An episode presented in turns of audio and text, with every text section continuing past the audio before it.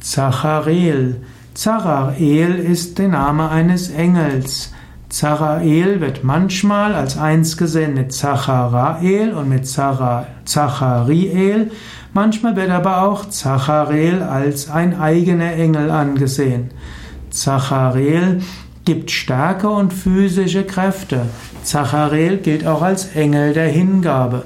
Zachariel ist die Kraft der Demut und die Energie der Hingabe. Zachariel ist auch das Urvertrauen. Zachariel bestärkt einen darin, wo man hingehen soll. Zachariel bedeutet, dass man sich ganz der Hingabe Gottes, also der Liebe Gottes hingibt.